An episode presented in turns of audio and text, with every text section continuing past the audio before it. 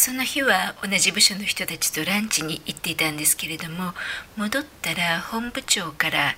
えマネージャークラス全員にメールが届いていました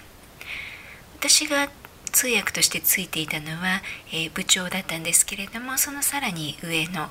ま、上司にあたる本部長からのメールだったんですね。でその中で、まあ、今までどうもありがとう僕は今日でこの会社を辞めることになりましたというような、えー、短い文章が書かれていました何があったかというとこの本部長はその時本社のアメリカに出張していたんですけれどもそこでまあ急にクビになってしまったんですね。でこういう場合の外資系企業の対応というのはとても厳しいのでその本部長も、まあ、1時間以内に荷物をまとめて出ていきなさいというような形で追い出されてしまって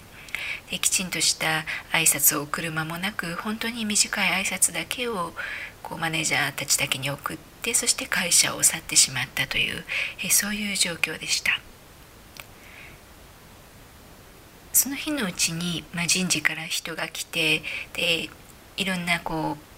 人たちがどんどん呼ばれていったんですね。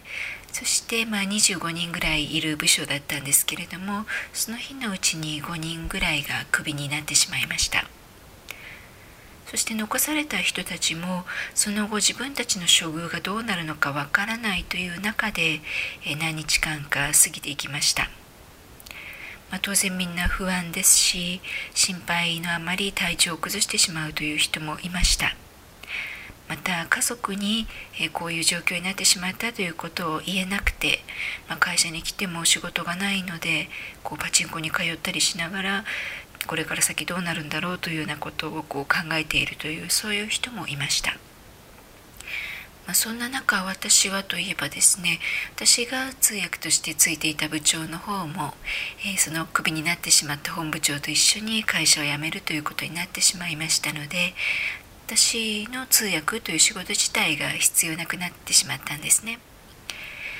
でそこでまあ私も